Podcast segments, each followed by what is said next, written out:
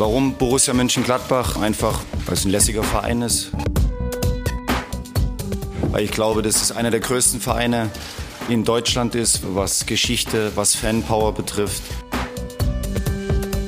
Triumphe, Höhepunkte, auch bittere Niederlagen, Kuriositäten wie den Pfostenbruch. Ja, hallo, herzlich willkommen zur neuen Ausgabe vom Pfostenbruch nach dem 2 zu 1 Sieg von Borussia Mönchengladbach im DFB-Pokal Achtelfinale. Die Borussia steht unter den letzten acht, nur noch drei Siege bis zu etwas Blechernem, wie es unser Sportdirektor Max Eberl immer ausdrückt. Wir sind hoch erfreut hier im Pfostenbruch. Ich bin Kevin und natürlich zugeschaltet Fabian Hi. Hi, ja, äh, sehr große Euphorie nach diesem Pokalfight gestern, ein Pokalabend, genauso wie man ihn sich vorstellt. Äh, ordentliches Auswärtsspiel, gute erste Hälfte und dann die letzten 30 Minuten einfach nur noch gefeitet im Regen, im Matsch von Stuttgart, äh, dann das 2 zu 1 nach Hause gebracht und ähm, ja, hervorragend. Äh, wir haben es vorher schon angesprochen, dieses Jahr ist richtig was drin. Da wussten wir noch nicht, dass Leverkusen jetzt auch aus dem Pokal raus ist. Ja, eine Mannschaft, die uns in den letzten Jahren zweimal äh, aus dem Pokal rausgeworfen hat. Äh, demnach ähm, auch da ein starker Konkurrent raus. Und ähm, ja, schauen wir mal, wie es weitergeht. Ja, du hast es angesprochen. Leverkusen scheitert bei Viertligist Rot-Weiß Essen. Das war die Pokalsensation. Übrigens äh, sind von den acht äh, Spielen jetzt äh, sieben zugunsten der Heimmannschaft ausgegangen. Nur Borussia kann sich als Auswärtsteam trotz äh, Lospech, kann man nicht so, äh, kann man nicht anders sagen, kann sich durchsetzen. Steht unter den letzten acht. Äh, dabei ist ja das Spiel denkbar schlecht losgegangen mit diesem äh, Konter, diesem Solo von Silas Wamangituka, der zum zweiten Mal in Folge, nachdem er das gegen Mainz schon gemacht hatte, in der Bundesliga zuletzt zum Solo ansetzt und einmal mehr seine Klasse unter Beweis gestellt hat. Was ist denn da schiefgelaufen zum Anfang, Fabian, wenn du vielleicht dich mal in die Analyse begibst, dieses 0 zu 1? Ja, es ist natürlich der Wahnsinn, dass äh, Wamangituka jetzt gerade in der Vorberichterstattung äh, war natürlich dieses Wahnsinn-Solo gegen Mainz das Thema. Ähm, jetzt äh, ja, macht er was ähnliches wieder, nicht ganz vergleichbar, die Situation. Ähm, das ist natürlich äh, blöd gelaufen. Ähm, Borussia kommt nach der Ecke dann auch zu einem guten Abschluss eigentlich. Ähm, dann steht Matthias Ginter dem Abschluss selbst im Weg, blockt den Ball so zurück, dass er zu Wamangituka springt. Ja, und dann verliert Lars Stindl da leider einfach den Zweikampf auf unglückliche Art und Weise gegen Wamangituka. Ähm, ja, war so ein 50-50-Ding. Ähm, und das ist dann einfach bitter. Äh, und dann ging es natürlich ganz schnell. Ähm, und dann macht er das einfach auch klasse. Äh, dann ist es ganz schwer zu verteidigen. Äh, wenn er nochmal den einen und den anderen Haken dann im Strafraum schlägt, dann fliegen noch ein paar äh, Borussen vorbei und ähm, ja, dann äh, netzt er nach 90 Sekunden ein. Hervorragend gemacht. Ähm, ja, großartiger Spieler, das kann man nicht anders sagen. Ähm, Tobi Sippel in der äh, Situation machtlos. Generell, ähm, Tobi Sippel ja gestern für Jan Sommer drin, hat mir ansonsten sehr gut gefallen, so von seiner Ausstrahlung her, war jetzt gar nicht mehr in vielen Situationen arg gefordert, ähm, hat mir aber mit seiner, hatte, hat aber eine sehr gute Präsenz gezeigt, auch fußballerisch äh, immer anspielbar gewesen, immer sehr solide und ähm, hat mir da sehr, sehr gut gefallen gestern. Ja, ich bin auch großer Fan von Tobi Sippel. Also macht er immer wieder gut, ist mir noch nie negativ aufgefallen, um es ehrlich zu sagen. Und ähm, man hatte jetzt auch einen direkten Vergleich zu Fabian Bredlow im Tor von Stuttgart, die ja auch äh, einen Pokaltorwart haben, wenn man so will. Bei uns kann man es ja jetzt auch nicht anders äh, nennen, denn Sippel hat ja auch schon gegen Oberneuland und in Elversberg gespielt. Das heißt, ähm, er hat das wirklich äh, sehr souverän gemacht, ist da nicht negativ aufgefallen, strahlt vor allen Dingen Sicherheit aus. Und das hat Bredlo nicht immer äh, so gemacht, wie das äh, die Nummer eins der Stuttgarter tut, wie Gregor Kobel. Da sprechen wir natürlich dann gleich noch über die entscheidende Szene zum 1 zu 2. Aber wenn wir jetzt erstmal so in der ersten Halbzeit bleiben, ähm, ja, Silas Wamangituka, du hast es schon angesprochen, ist dann auch irgendwann schwer zu verteidigen. Also er nimmt halt Kramer irgendwie früh aus dem Spiel, ähm, schon 60 Meter vor unserem Kasten. Und dann ist Neuhaus, der mitgelaufen ist, natürlich immer in einer schlechten Position, weil er macht es eigentlich richtig. Er steckt oder er, äh, ähm, er verhindert den Passweg, weil man hatte ja natürlich ähm, eigentlich äh, davon ausgehen müssen, dass Silas den Ball rüberspielt, aber das macht Neuhaus eigentlich ganz gut hat er nur das Problem, dass natürlich dann irgendwie keine zwei, keine Überzahlsituation mehr äh, zugunsten von Borussia entstehen kann gegen Silas und da ähm, ja ist es dann am Ende auch quasi nicht mehr zu verteidigen. Also ein denkbar schlechter Start. Was mir dann aber aufgefallen ist und was wir dann auch schon ähm, per, per WhatsApp äh, quasi in so einer Halbzeitanalyse miteinander kommuniziert hatten, ich fand, es war dann ein, durch dieses 1 zu 0, durch diese frühe Stuttgarter Führung ein ganz anderes Spiel als in der Bundesliga. Also da sind wir in der ersten Halbzeit permanent unter Stress gewesen, weil äh, Sosa ähm, und Silas eben über die Flügel unfassbar viel äh, kreiert haben, zumindest im Ansatz. Das war jetzt gar nicht so. Stuttgart sehr passiv geworden, hat Pellegrino Matarazzo hinterher auch eingestanden. Ähm, das kam uns eigentlich zugute, weil dadurch hatten wir relativ viel Ruhe im Spiel, ohne dass wir jetzt ganz viele große Torchancen kreiert haben in der ersten Halbzeit. Ja, ganz genau. Ähm, war auch ab da ein doch durchaus ordentliches Auswärtsspiel. Das muss man ganz klar so sagen. Ich war schon drauf und dran, zu schreiben, äh, ist ja wie gegen Union. Ähm, es war sehr ähnlich. Ähm, eigentlich ein gutes Auswärtsspiel. Man lag dann 1-0 hinten. Ähm, hatte jetzt nicht die ganz großen Torgelegenheiten. Äh, ich denke da ähm, ja natürlich einmal an diese Szene, wo sich Tyram äh, hervorragend an der Grundlinie durchsetzt, ähm, dann den Ball in die, in die Mitte spielt. Und dann ist es ein bisschen bitter. Dann ähm, ja, ist aus meiner Sicht so ein bisschen der Unterschied zwischen, zwischen Lasso Player und Robert Lewandowski. Robert Lewandowski, der wäre dann, hätte dann äh, in der Situation vor dem Verteidiger gestanden, hätte den Ball aus einem Meter, äh, aus einem Meter eingeschoben und alle hätten gesagt, ah ja, der Lewandowski hier, die einfachen, die macht da. Äh, aber er steht dann halt auch einfach da. In dem Fall war es jetzt so, dass Lasso Player dann hinter dem Verteidiger steht demnach dann die schwächere, schlechtere Position hatte, ähm, da nicht mehr an den Ball gekommen ist, der Verteidiger äh, vor ihm, ja, wenn auch ein bisschen glücklich dann klären konnte. Ähm, somit war die Szene dann auch raus. Ja, danach war es ein bisschen schwer, sich ähm, wirklich hochkarätige und gute Torchancen zu erarbeiten. Player hatte dann noch einen Schuss, den er ähm, eine Situation, wo er den, den Ball aus vollem Lauf nimmt, ähm, dann eben äh, ja daraus kein Kapital schlagen konnte. Äh, umso besser hat es dann Tyram gemacht. Kurz vor der Pause hervorragender Treffer äh, und das verdiente 1-1 aus meiner Sicht. Ja, und das war eine richtig wichtige Aktion, nicht nur wegen des Zeitpunktes, sondern auch, um einfach dieses Spiel äh, ja einen komplett anderen Charakter zu geben. Also dadurch war eben Stuttgart dann ja gezwungen, natürlich mehr zu machen, weil es eben nicht mit dieser 1-0-Führung in die Pause ging. Zumal man hatte vorher ja schon einen Schockmoment zu überleben, als ähm, es äh, das vermeintliche 2-0 gab. Ich glaube, die Davi, die Davi war es, der da einschoss, aber Gott sei Dank äh, aus Borussia-Sicht äh, so ein Meter im Abseits stand. Und dann macht natürlich Tyram da aus einer, aus einer schwierigen Position den Treffer. Also ich hatte auch gedacht, der Ball geht wahrscheinlich knapp daneben, aber er schlug dann hinten natürlich unhaltbar für Bredlo ein. Ganz wichtiges Tor zum 1-1. Dadurch war wieder alles offen. Und dann muss man aber sagen, ist Stuttgart eigentlich gut rausgekommen. Die haben insgesamt, wie ich fand, eine, eine sehr gute zweite Halbzeit gespielt. Die war dann doch ein bisschen ähnlicher zu der ersten Halbzeit, die Stuttgart vor drei Wochen in der Liga gespielt hat. Aber wir machen eben das Tor und das ist dann der Unterschied. Ich würde auch auch hier jetzt nicht sagen, analog zum Ligaspiel. Ähm, das war eigentlich schon eher ein unentschieden Spiel, so von den Leistungen und Torchancen der beiden Mannschaften. Wir hatten jetzt in der zweiten Halbzeit auch keine dicken Dinger wirklich liegen gelassen. Player macht dieses eine Ding, wo Bredlo erst ausrutscht, dann sich aufrichtet. Deshalb wurde mir in der Analyse ein bisschen im, im Fernsehen gestern bei der ARD ähm, bisschen zu, zu kurz gehalten, dass irgendwie dieses, also es ging sehr um dieses Ausrutschen. Klar, das ist natürlich blöd, aber trotzdem hatte er dann noch Zeit und für mich ursächlich dafür, dass Player da leicht an ihm vorbeikommt, ist dieser Hampelmann-Sprung von Bredlo. Warum springt er da in die Luft? Also das habe ich nicht verstanden. Ähm, ja, genau. Also er hat es hinterher begründet damit, äh, dass seine Situation ohnehin äh, aussichtslos war. Ich glaube, er hat die Worte verwendet, da war das Kind schon in den Brunnen gefallen. Ähm, äh, ja, ähm, wahrscheinlich, ja, er wollte den Heber verhindern. Ähm, in dem Fall dann da einfach rumgesprungen. Player konnte die zwei, drei Meter noch nach vorne machen und ähm, schiebt dann aus spitzem Winkel ein. Auch das äh, muss man, äh, den muss man erstmal machen. Das war ja jetzt kein, ähm, kein Einschuss ins leere Tor aus drei Metern äh, zentraler Position.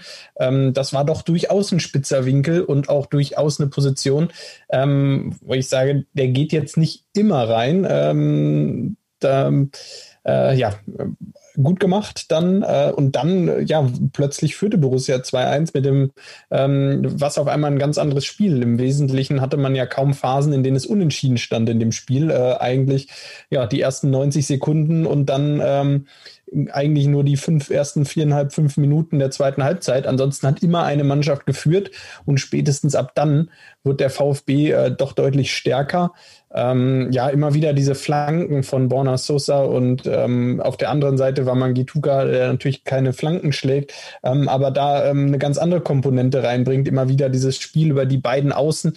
Äh, die hat Borussia äh, ganz, ganz schwer verteidigt bekommen.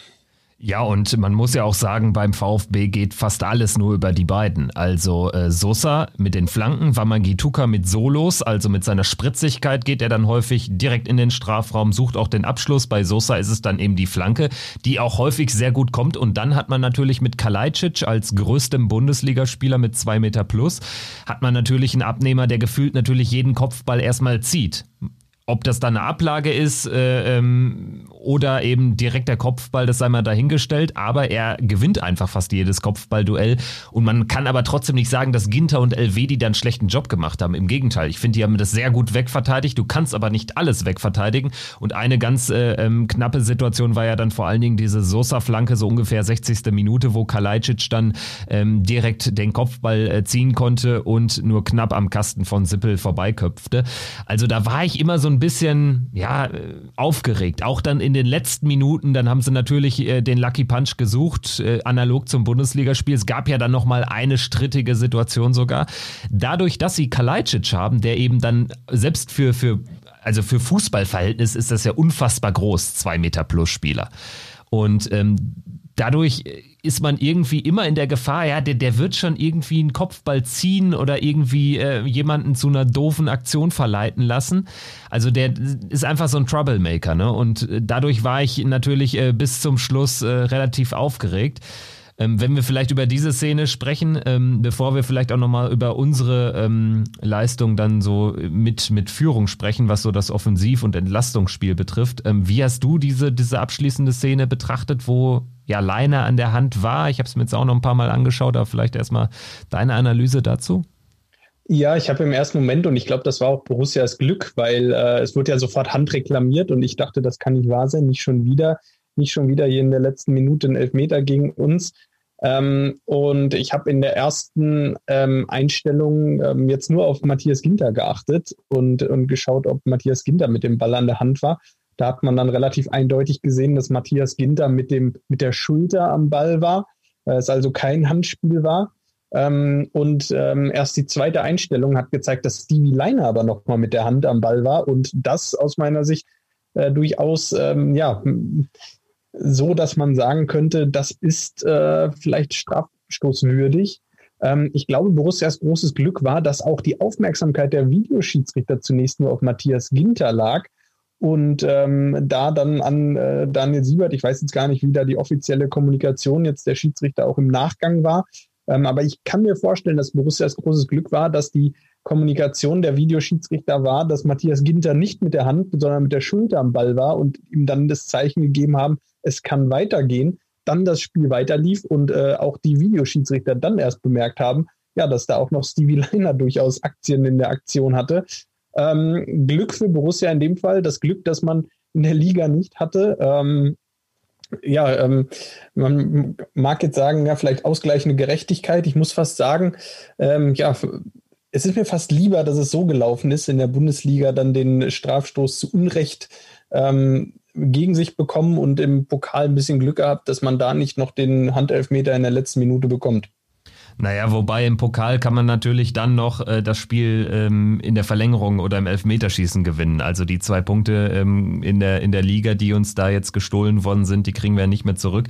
Ich tue mich auch ein bisschen schwer, die Situation miteinander zu vergleichen, weil, also ich habe auch gestern in der ersten Reaktion gedacht, Mensch, da haben wir Glück gehabt. Aber auch nur, ich habe das nur gedacht, ehrlicherweise, weil ähm, die Videoschiedsrichter oder generell Schiedsrichterentscheidungen in Kombination oder in Kommunikation mit, mit Video Videoschiedsrichtern, die sind ja aktuell sehr heiß diskutiert und kurios. Also wir haben das Ganze bei Regensburg-Köln gesehen oder natürlich auch der breiten Öffentlichkeit bekannt, ähm, äh, Tobias Stieler bei Dortmund gegen Paderborn. Und insofern dachte ich, die Linie der Linie entsprechend aktuell würde es mich nicht wundern, wenn das Ding jetzt tatsächlich gegeben wird. Aber so wie es dann gelaufen ist, muss ich dann schon sagen, ist vielleicht jetzt natürlich auch einfach als Gladbach. Als Stuttgarter wäre ich jetzt vielleicht auch ein bisschen defensiver in dem, was ich sage. Aber da muss ich schon sagen, ist es eigentlich so gelaufen, wie es laufen soll. Und so hat es auch der DFB jetzt äh, kommuniziert am Tag danach. Und zwar, es war eben keine glasklare Fehlentscheidung. Man kann das so bewerten. Also auch Leiner. Ich rede jetzt nicht über Ginter. Ginter ist sowieso äh, ähm, kein strafbares Handspiel ähm, gewesen, geschweige denn überhaupt Handspiel. Aber auch Leiner kann man so bewerten. Also ich glaube, das große Glück war, dass äh, Stieler gar nicht an äh, den, den Bildschirm geschickt wurde, äh, weil da wissen wir aktuell, wie dann entschieden wird. Häufig dann eben äh, wird die Situation komplett neu bewertet und es geht nicht darum, jedenfalls macht das den Einschein, es geht, äh, es geht nicht darum, ob da jetzt eine hundertprozentige Fehlentscheidung vorlag oder nicht. Also insofern ähm, ich glaube, wir hatten ein bisschen Glück, aber es ist jetzt auch nicht unverdient, dass es jetzt eben äh, nicht zum Elfmeter kam, so würde ich es bilanzieren. Ja, genau. Also ähm, das wollte ich damit auch gar nicht sagen. Ähm, genau, also für mich ist das auch, er hat seine Hand äh, ja direkt auch in der in Körpernähe. Ähm, aus meiner Sicht jetzt auch kein niemals ein absichtliches Handspiel. Der Ball kommt, glaube ich, aus einem Meter Entfernung. Äh, so schnell kann er da gar nicht seine Hand irgendwie woanders hinbringen. Ähm, aber ja, ich sehe auch, dass es theoretisch hätte gegeben werden können, wenn der äh, Videoschiedsrichter die Linie fährt, die, die sie auch schon mal gefahren sind, weil die Hand war eben nicht direkt am Körper angelegt und die Hand war eben äh, nicht ähm, ja, senkrecht am Körper angelegt, sondern die Hand war so 20 Zentimeter abstehend äh, vom, äh, vom Brustkorb. Und ähm, ich meine, in ähnlichen Situationen hätte es schon mal dann Handelfmeter gegeben. Äh, demnach, ähm, ja, ich weiß nicht, ob ich ihn jetzt zwingend gegeben hätte. Ich glaube, als Stuttgarter würde ich sagen, ist ein klarer Elfmeter. Ähm, ja, so kann man sagen, aus meiner Sicht deshalb äh, Borussia da Glück gehabt. Ähm, aber das Glück muss man auch mal haben. Äh, wir hatten jetzt genug, äh, oft genug Pech auch mit den Videoschiedsrichterentscheidungen ähm, und äh, oftmals uns darüber aufgeregt. Jetzt war es gestern mal äh, so, dass wir, wir da das Glück auf unserer Seite hatten. Äh, demnach alles gut.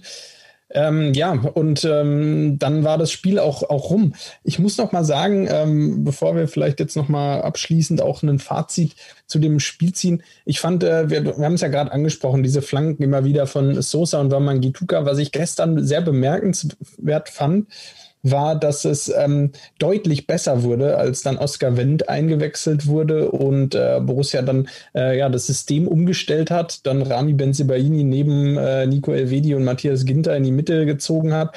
Äh, Stevie Leiner dann ähm, dadurch mehr Druck auf äh, Sosa ausüben konnte, dann äh, immer näher bei Sosa dabei war, weil er nicht so weit äh, einrücken musste, wenn der Ball äh, über die andere Seite gespielt wurde. Und bei schnellen Seitenwechsel war er dann eben nicht ähm, 20 Meter von Sosa entfernt und äh, der hatte dann Zeit zu flanken. Das wird dann besser.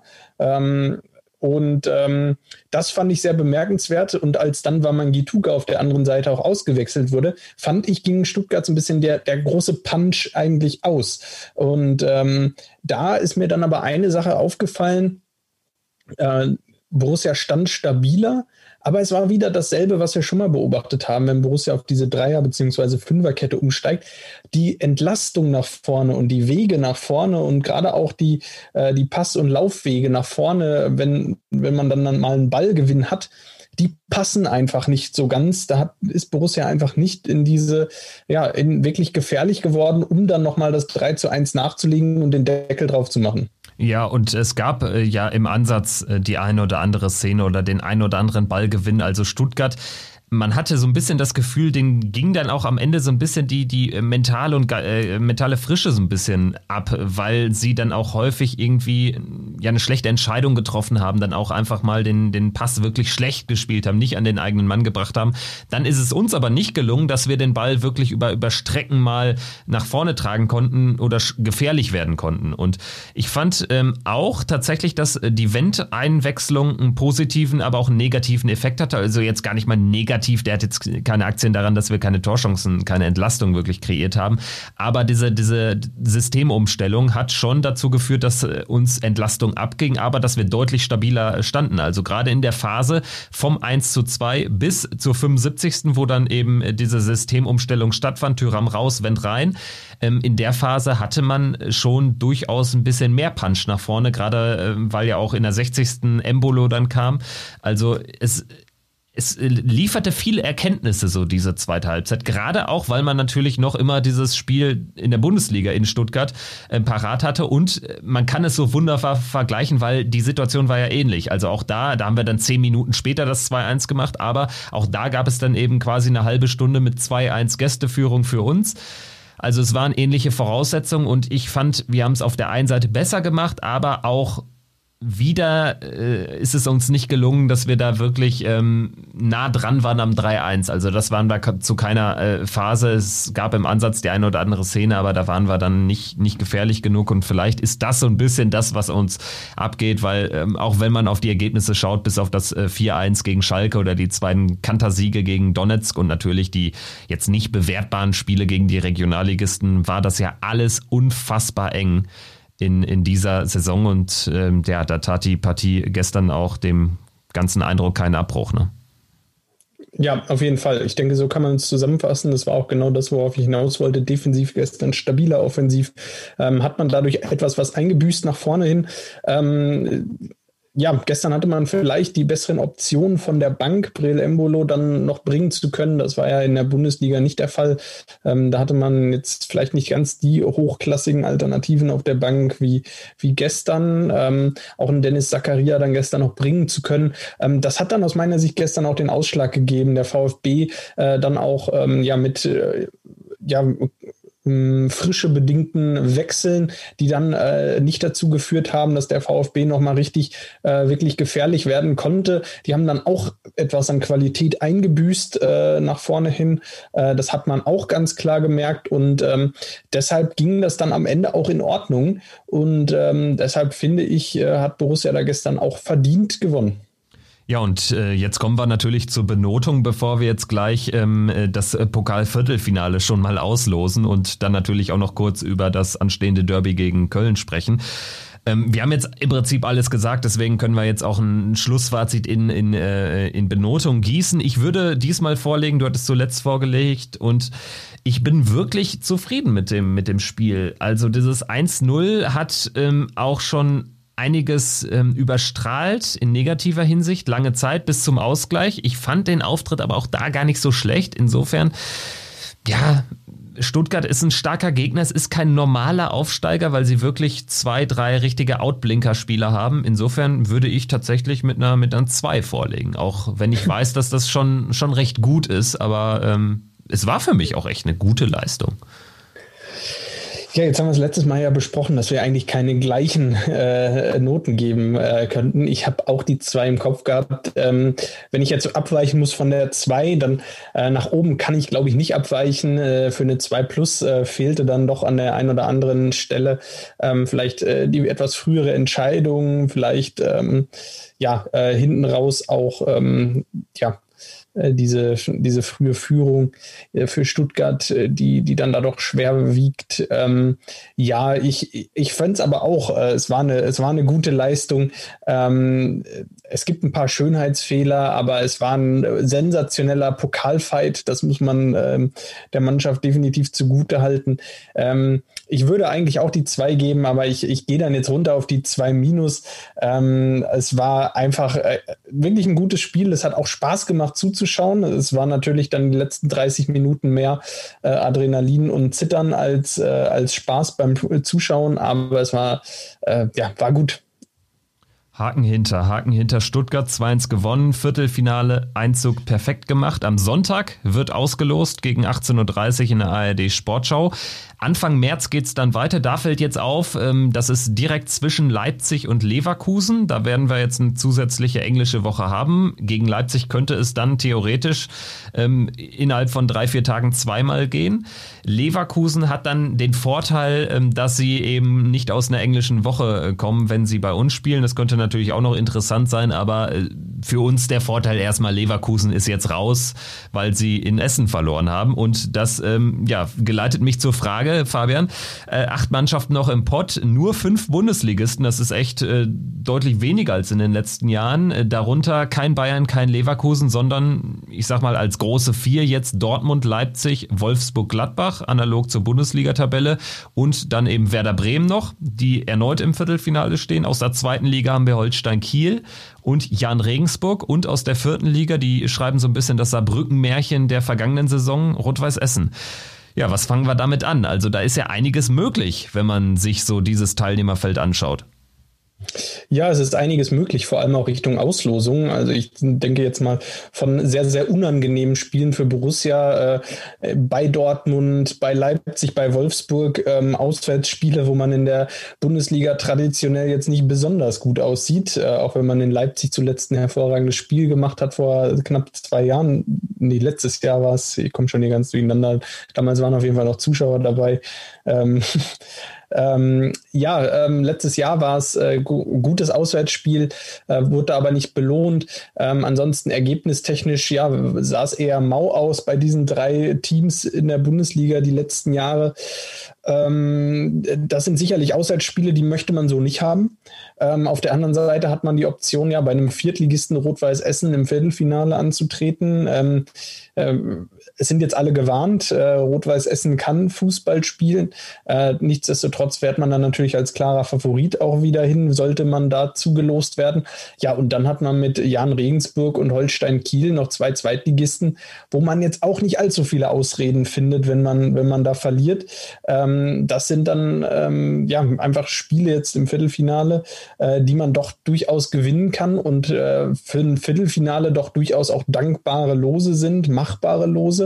Ähm, ja, demnach ist in der Auslosung steckt da auch ganz, ganz viel, ganz, ganz viel drin. Und mit Werder Bremen und Borussia Dortmund, ja, auch noch zwei Teams, die uns in den letzten Jahren mal rausgeworfen haben, wenn wir uns mal dran denken, wer uns da so rausgekickt hat. Ich glaube, es waren jetzt Dortmund, Leverkusen, Leverkusen, äh, ja, davor Eintracht Frankfurt, Werder Bremen. Ähm, gut, Darmstadt wollen wir jetzt mal vergessen, dann die Bayern. Bielefeld. Ähm, Bielefeld, ja, Arminia Bielefeld, wir erinnern uns alle unser letztes Viertelfinal aus, wenn ich mich recht erinnere, ähm, gegen Arminia Bielefeld. Ähm, ja, ähm, demnach ähm, schon viele von unseren Pokalangstgegnern raus. Man weiß ja gar nicht, was man hoffen soll, ob zu Hause oder auswärts. Äh, zu Hause sah es die letzten Jahre im Pokal auch äußerst mau aus. Man ist da die letzten Jahre eigentlich immer zu Hause rausgeflogen, außer letztes Jahr in Dortmund. Ja, tatsächlich. Also wir hatten dann doch äh, die rar gesäten Heimspiele dann selten erfolgreich beschritten. Das ging schon so los, dass man, also gefühlt mein erstes Pokal-Heimspiel, an das ich mich ähm, im Borussia-Park erinnern kann, es war vielleicht sogar das erste, war gegen Duisburg damals. Duisburg, ja. Da habe ich mich mega gefreut. Gladbach endlich mal gegen Zweitligisten, da kann man ja sogar mal die zweite Runde überstehen und dann äh, schießt irgendwie Andersen, hieß der Typ, glaube ich, in der 90. Minute das 1-0 für Duisburg.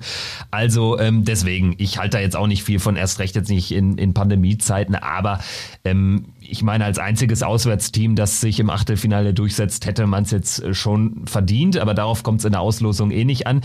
Ich finde insofern interessant, es ist schon, schon spannend, dass es im Viertelfinale jetzt eigentlich ähm, nur drei Lose gibt, die, die, ich sag mal, richtig tricky wären. Also Leipzig, Wolfsburg, Dortmund, Bremen enges Ding durchaus, haben wir jetzt auch in der Bundesliga gesehen, aber da wären wir Favorit gegen Kiel, Regensburg und Essen sowieso. Das heißt, in, in, gegen mehr Gegner, äh, potenzielle Gegner, wären wir Favorit als Außenseiter und das ist schon eine spannende ähm, Entwicklung, weil wir heißen jetzt auch nicht Bayern oder Dortmund, die jetzt irgendwie immer ins Finale kommen müssen, sag ich mal so.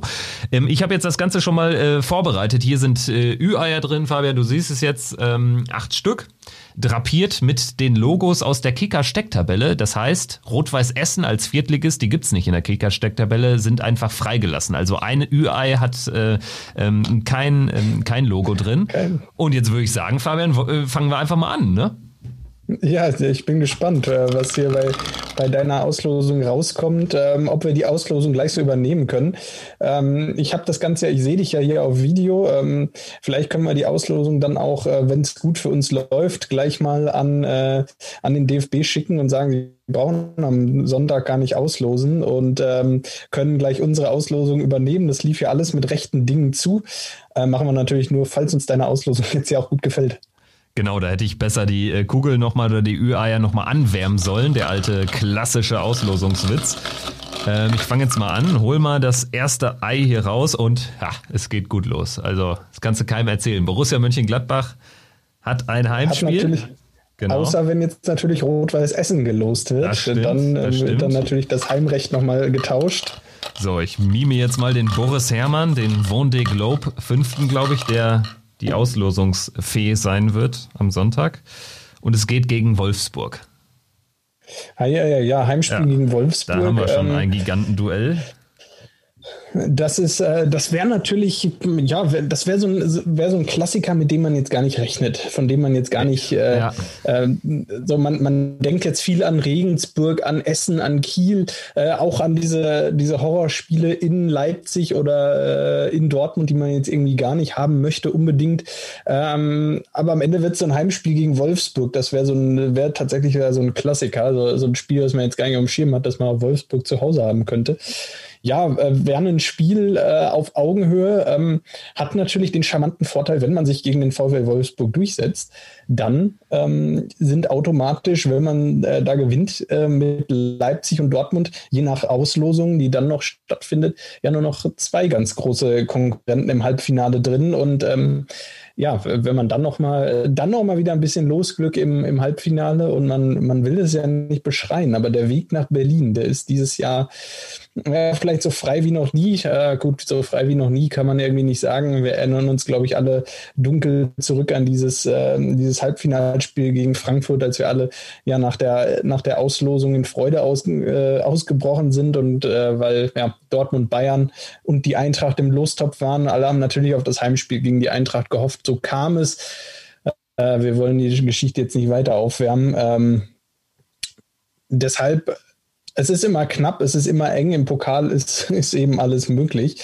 Äh, das ist nicht immer, nicht immer positiv, es ist aber auch äh, nicht immer negativ. Ähm, und es bedeutet, dass für Borussia auch immer irgendwie was geht. Selbst wenn es jetzt gegen Dortmund, gegen Leipzig oder Wolfsburg auch auswärts gehen sollte, warum denn nicht? Ja, wahrscheinlich, wenn man das Ding gewinnen äh, will. Und äh, in diesem Jahr geht es ja sogar mehr um die Chance äh, des Gewinnens als um die Chance nach Berlin zu fahren, weil da eh keine äh, 30.000 bekloppten Gladbach-Fans, äh, positiv bekloppten Gladbach-Fans äh, uns hier in Berlin besuchen können. Also äh, dementsprechend kann man ja auch sagen, irgendwann muss man auch mal einen ganz großen rausnehmen. Ne? Also ich glaube, es ist äh, schwer vorstellbar, dass wir den Pokal jetzt über Essen, Kiel, Regensburg gewinnen. Also insofern, ähm, ja, Losglück ist immer relativ. Äh, du hast das äh, Beispiel Frankfurt angesprochen. Ich werde jetzt mal wieder ähm, gut durchmischen und äh, schaue, was uns da jetzt als nächstes beehrt. Hier haben wir den äh, Zweitligisten Jan Regensburg. Die spielen zu Hause oder in Essen. Das wäre natürlich auch geil, so Essen gegen Kiel oder Regensburg. Ja, Essen gegen Regensburg habe ich mir auch schon durchaus Gedanken darüber gemacht. Fände ich ein Spiel, ähm, ja, das wäre ja ein Wahnsinns-Viertelfinalduell ähm, mit durchaus Chancen für Rot-Weiß Essen nochmal wieder eine Runde weiterzukommen und äh, eben wie Jan, äh, wie Saarbrücken letztes Jahr, äh, ins Halbfinale einzuziehen. Ja, Jan Regensburg hat ja Köln bezwungen. Ich habe heute im Kicker, äh, auf Kicker Online gesehen, die wunderbare Schlagzeile Konstanz für die Kölner nur eine Stadt am Bodensee. Das wäre noch meine ähm, Two Cents zu dieser Begegnung. Äh, so, jetzt haben wir aber äh, RB Leipzig als Gegner von Jan Regensburg. Das ist natürlich äh, ein schwieriges Los für den Jan. Ja, genau. Das wäre wär so ein Klassiker, so ein Spiel, was äh, da, da, ist Leipzig einfach zu clever. Also das wäre so ein Spiel, da würde Leipzig dann eben ins Halbfinale einziehen. Ähm, ja, demnach könnte man dann doch durchaus davon ausgehen, dass man äh, im Halbfinale dann auf Leipzig treffen könnte. Ja, für mich ja immer noch eine, eine grauenhafte, ein bisschen gruselige Vorstellung, dass RB Leipzig am Ende ähm, in einem leeren Berliner Olympiastadion womöglich den Pokal in die Luft hebt. Ähm, gegen Wolfsburg. Das fände ich irgendwie so ein sehr, äh, gegen Wolfsburg in einem leeren Berliner Olympiastadion. Äh, da fällt es vielleicht gar nicht auf, dass keine Zuschauer dabei sein dürfen, weil da vielleicht auch keine Zuschauer dabei wären, groß, ohne da jetzt auf die beiden. Das wäre das, das einzige Spiel während der ganzen Pandemie, wo ich äh, froh darüber wäre, dass keine Zuschauer im Stadion sind. Ich sag, wie ja. es ist. Ähm, es wäre auch ein bisschen bitter, wenn nur 40.000 beim äh, DFB-Pokalfinale zugegen sind, weil, weil, äh, weil die das Stadion nicht voll kriegen. Ähm, ja, in der Tat. Naja, ähm, ähm, ja, es wäre so, ein, wär so ein sehr dystopisches Bild irgendwie. In dem Fall Leipzig natürlich der Favorit äh, gegen Jan Regensburg, sollte es denn so kommen. Ganz genau. Und jetzt haben wir natürlich noch einen ganz großen Namen drin mit Dortmund, aber auch Rot-Weiß Essen ist noch möglich. Aber ich ziehe als erstes hier oder als nächstes Dortmund. Ja, das äh, liest sich ja. für Borussia Dortmund auf jeden Fall ganz gut. Das kann jetzt gar nicht mehr schlecht kommen, wenn man ehrlich ist. wenn man, wenn man, wenn man ehrlich ist, äh, sind da jetzt nur noch äh, einigermaßen dankbar Lose drin, sowohl im Heimspiel gegen Bremen. Ja, auch da Dortmund immer der absolute Favorit. Ähm, ja, ich denke, Dortmund, den, den Fans von Borussia Dortmund, genauso wie auch von RB Leipzig, vielleicht auch vom VfL Wolfsburg, wird es ein bisschen ähnlich gehen wie uns. Äh, werden sie sich jetzt ein bisschen, ja, auch viele Gedanken darüber machen, äh, wie weit kann es denn da gehen? Äh, ohne die Bayern, ohne Leverkusen ist da natürlich schon einiges raus. Ja, allerdings. Jetzt schauen wir, gegen wen es geht. Und ähm, es ist Werder Bremen. Also Dortmund gegen Werder Bremen. Ja, damit haben wir doch dann auch äh, ja. zu dem Spiel noch, noch den absoluten Fußballklassiker Rot-Weiß Essen gegen Holstein. Genau, ich habe jetzt Kiel als nächstes gezogen. Hier, damit du das hier, du bist Dr. Englisch ja, oder wie der heißt, der Notar. Ich, ja. Ja, ich als Notar nehme das so hin. Und jetzt ein, ein, diese, ein leeres Ei und dementsprechend wird es rumgedreht, Essen gegen Kiel. Geil. Ich werde, ich werde diese Probeauslosung hier jetzt nicht an den DFB weiterleiten. Äh, natürlich wäre ein Heimspiel gegen Wolfsburg durchaus ein Spiel, womit man ja leben müsste am Ende. Ähm, aber ein Wunschlos, so ehrlich müssen wir auch sein, wäre es natürlich jetzt nicht. Äh, zumal wenn man dann irgendwie solche Spiele wie, ähm, ja, wie am Ende Essen gegen Kiel sieht. Äh, ja, auswärts bei Holstein Kiel wäre auch was. Ich glaube, wir haben es neulich festgestellt, dass äh, Borussia ähm, in Schleswig-Holstein schon am längsten nicht mehr gespielt hat. Wenn unsere Statistik, wenn das, was wir da durch, durchforstet haben, wenn das stimmte äh, und wir da nicht irgendwas übersehen haben, dann ist es tatsächlich so, dass Borussia in äh, dem Bundesland dann Schleswig-Holstein am längsten kein Pflichtspiel mehr ausgetragen hat, nämlich seit der Aufstiegsrunde 1965, als sie unter anderem bei Holstein Kiel angetreten sind. Ähm, das ist schon ein paar Tage her, wäre für die meisten Borussia-Fans demnach auch ein Novum, ähm, ein Spiel ja, in Schleswig-Holstein äh, und bei Kiel zu sehen. Äh, kann natürlich keiner da sein. Das wird im, sich im März nicht geändert haben. Ähm, ja, demnach viele spannende Lose eigentlich dabei. Ähm, wir sind sehr gespannt auf Sonntag, ähm, aber erstmal sind wir auf jeden Fall gespannt auf Samstag, weil da steht äh, das nächste ganz, ganz große Highlight an, äh, das nächste ganz, ganz große prestigeträchtige Duell. Ja, ist echt ein geiles Wochenende. Erst recht, wenn man natürlich am Samstag dann noch einen Derby-Sieg landen würde gegen den ersten FC Köln. 18.30 Uhr Topspiel in der Bundesliga. Gladbach gegen Köln, damit hat die ganze Geisterspielgeschichte angefangen. 2-1 äh, gewonnen ähm, vor fast einem Jahr. Ähm, jetzt gegen den FC klarer Favorit, anders kann man es nicht sagen, noch klarerer Favorit als im Vorjahr, als der FC ja im Mittelfeld stand. Äh, wir waren ja schon sehr gut drauf, aber ähm, jetzt ähm, sind die, äh, die Unterschiede dann doch nochmal größer geworden oder haben sich zumindest äh, fragmentiert. Ja, der FC kommt jetzt mit einer äh, ziemlich äh, unnötigen Niederlage und bitteren äh, wie auch unverdienten Niederlage aus Regensburg in dieses Spiel. Hat jetzt zuletzt in der Bundesliga einen ganz wichtigen Sieg gelandet gegen Bielefeld, dann mit, mit Max Meyer und Emmanuel Denis nochmal nachgelegt. Vor allen Dingen haben sie jetzt auch einen Stürmer. Zuletzt hatte ja Duda oder Thielmann dann ganz vorne gespielt. Modest ist verkauft. Ein ähm, bisschen Verletzungsproblematiken gibt's auch. Hector, Bornau sind fraglich. Äh, Wolf hat sich im Pokalspiel jetzt gestern eine Verletzung mutmaßlich ordentlich zugezogen. Ja, also an der Favoritenrolle äh, kommen wir nicht drum rum. Wie ist so deine Gemütslage? Hast du ein gutes Gefühl für das Derby? Ja, durchaus. Ähm, die letzten Auftritte von Borussia waren doch überzeugend in Summe. Ähm, selbst wenn mal ein paar Minuten dabei waren, die nicht so optimal waren. Ähm, an sich hat mir das aber alles sehr gut gefallen. Auch gestern die erste Halbzeit von der Spielanlage war das schon gut, wenn man das wieder auf den Platz bringt. Ähm, dazu kommt, dass bei Borussia im Moment viele Leute dabei sind, viele Spieler fit sind und einsatzbereit sind. Äh, demnach kann man jetzt auch wieder dem, äh, ja, ein wenig äh, Belastungssteuerung da betreiben, den einen oder anderen anderen konnte man am Samstag schon. Breel Embolo beispielsweise hat äh, in beiden Spielen nur wenig gespielt. Ihn erwarte ich eigentlich dann ähm, am äh, Samstag wieder auch in der Startelf zurück. Er hat jetzt ein bisschen ja unter seinem nächtlichen Ausflug da auch im Standing äh, gelitten. Ähm, das haben wir doch durchaus auch feststellen können. Aber trotzdem glaube ich, dass er ähm, doch eine Option ist für ähm, Samstag dann von Beginn an zu spielen. Dennis Zakaria mit Sicherheit auch eine Option von Beginn an aufzulaufen. Im äh, Mittelfeld hat jetzt das Jobsharing dann ja ganz gut funktioniert. Äh, am Samstag war es Flo Neuhaus, der äh, zuerst auf der Bank saß. Gestern war es Dennis Zakaria. Wenn am Samstag Chris Kramer von Beginn an auf der Bank sitzen würde, würde mich das nicht weiter überraschen. Äh, demnach ähm, ja, gute Belastungssteuerung bei Borussia, äh, nicht so gute Belast Belastungssteuerung beim FC. Die mussten gestern über 120 Minuten und ins Elfmeterschießen bei Jan Regensburg, haben dann noch einen obendrauf bekommen und äh, im Elfmeterschießen da verloren, nachdem es eigentlich erst ganz gut aussah. Äh, demnach gutes Gefühl, ganz klar. Und ähm, alles auf Sieg. Äh, das, ähm, ja, die drei Punkte, die bleiben im Borussia Park.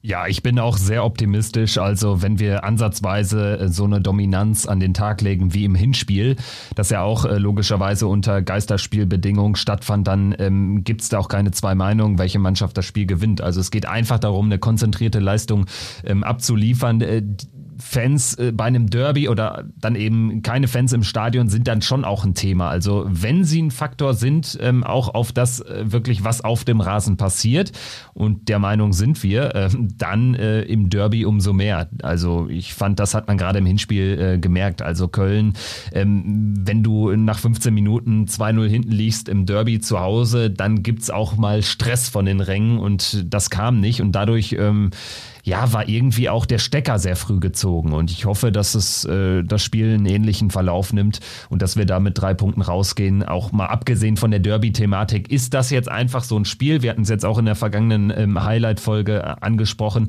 Diese Spiele müssen wir gewinnen. Und wenn wir die gewinnen, diese Heimspiele, wo wir Favorit sind, dann ja, dann holen wir mindestens noch sechs Heimsiege aus den verbliebenen sieben Spielen und dann sieht's sehr, sehr gut aus. Oder zumindest fünf. Also Frankfurt, Leverkusen sind die einzigen Heimspiele gegen, gegen Mannschaften von oben. Der Rest, den müssen wir gewinnen. Und das haben wir in der Hinrunde liegen gelassen. Und deswegen ganz nüchtern betrachtet, Derby hin oder her, Köln ist ein Gegner, den wir schlagen müssen in der aktuellen Situation. Zumal jetzt eben Köln auch aus einer Pokalwoche kommt und anders als wir sogar mit negativem Gefühl rausgegangen ist. Fabian, ähm, wollen wir einen Haken hintermachen oder haben wir noch was? Ich glaube nicht, oder? Ich, ich glaube, wir sind durch, können Haken hintermachen, können uns äh, ja riesig auf das Wochenende freuen, glaube ich. Ähm, ganz spannendes Wochenende jetzt für Borussia Derby am äh, Samstag, äh, jeweils um 18.30 Uhr. 18.30 Uhr Samstag, äh, Derby Sonntag 18.30 Uhr Pokalauslosung. Ich denke, zwei Termine, auf die wir ganz besonders hinfiebern und über die wir uns definitiv hier unterhalten werden. In diesem Sinne, viel Spaß mit Borussia. Wir hoffen auf einen erfolgreichen Samstag und dann auch einen erfolgreichen Sonntag. Danke fürs Zuhören. Bis dahin, macht's gut. Tschüss. Triumphe, Höhepunkte, auch bittere Niederlagen, Kuriositäten wie den Pfostenbruch.